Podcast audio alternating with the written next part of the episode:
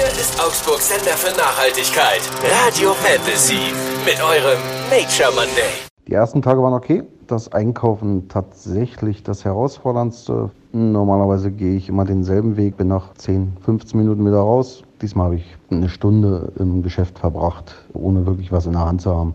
Die erhöhten Preise für Ersatzprodukte sind auch spannend. So ein Liter Hafermilch für 2 Euro kann sich wohl nicht jeder dauerhaft leisten. Heute war ich kurz im Supermarkt, weil ich für einen Heißhunger ein paar Gummibärchen haben wollte.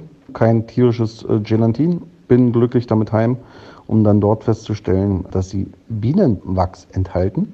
Das nervt gerade ein bisschen, gerade weil das Zeug jetzt auch noch hier liegt. Das kommt morgen gleich auf Arbeit, können andere essen. Mein Umfeld ist tatsächlich sehr zuvorkommend. Als Beispiel Silvester kurz nach Mitternacht wurden mir vegane Kekse serviert.